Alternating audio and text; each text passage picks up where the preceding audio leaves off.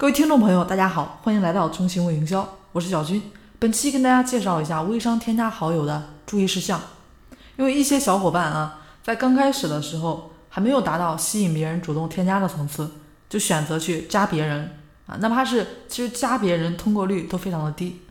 其次呢，要注意的是你的这个昵称是不是乱七八糟的，有没有一大堆的表情符号呢？最好就是实名啊，或者说是像人名的艺名。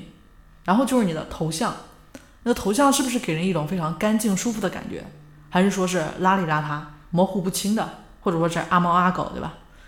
那添加人的时候，我们其实用的呢，也是要用这样的标准。而且看到三天可见朋友圈的人，这种就尽量不要添加啊，毕竟人家都是拒绝社交的，我们就别热脸，对吧？去贴人家冷屁股了。接下来呢，说一下这个备注信息啊，加好友的时候，这个备注信息也是很讲究的，因为大多数人呢都是直接发送添加好友验证，就变成了请求添加好友啊这么一个信息。那对于来路不明的人，现在的人啊，大家会轻易的通过吗？肯定不会，对吧？那经常有人添我这边啊，都不自己不备注信息啊，哪怕我回复一下，让他说一下啊为什么加我，啊也都直接就发验证过来。这些呢，通常就都直接把他们忽略了。通过吧，你不知道他是哪里来的，干嘛的，对吧？来干嘛的？加了之后呢，你打招呼也不会回复你，所以渐渐的就变成了通讯录里面的僵尸。那这种呢，基本上就是第一个被忽略的人，也是首批被筛选掉的。那同样的，那我们添加人的时候也必须备注信息啊，而且呢，不是同样的话术，做事呢要用心。别人加我们了，我们要做好备注啊。那自己呢去加别人啊，哪怕是添加好友啊，也是必须要用心的。这里要注意的是啊，我们添加别人基本的路线，基本上都是本地化群里面活跃的一些人脉啊。那领红包啊，说声谢谢，有基本礼貌的一个人脉；发红包的人脉呢，在群里面有初步交流的人脉。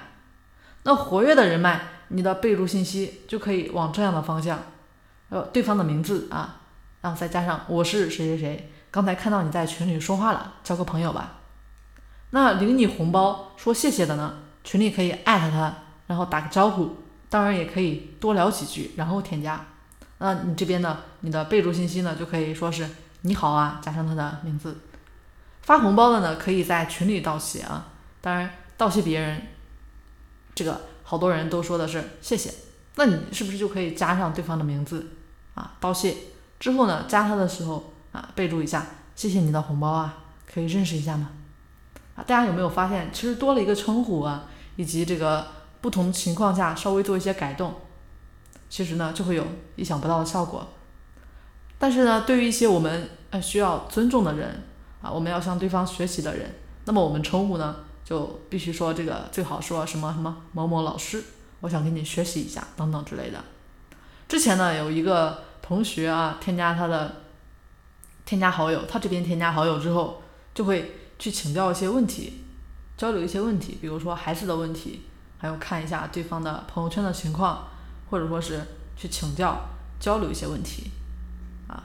那一般情况下呢，人们都会跟他交流起来，然后呢，他会给对方发一个小红包，或者说是先发小红包，然后呢再请教交流。而对于一些比较忙、时间有限的导师呢，他都会发个小红包，然后再请教，而且还说这个有时间你再回复啊，并没有说直接的索取。想要得到别人的经验，肯定得先付出啊，没有人有义务。所以你发现了没有？许多时候在一些小细节用心一点，你给予别人的感觉呢是截然不一样的，收到的呢自然也不一样啊。当然，为了方便自己啊，这个不顾别人的感受。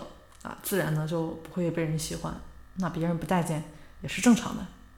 好了，今天关于这个朋友圈，我们在里面想要去加别人好友啊，获取好友、加好友的注意事项呢，就先给大家先说到这里了。希望对大家呢有所启发。想要系统学习微商呢，也欢迎大家添加小军的微信三零四九三九六七啊，备注信息大家应该也学会了吧？我们微信中见。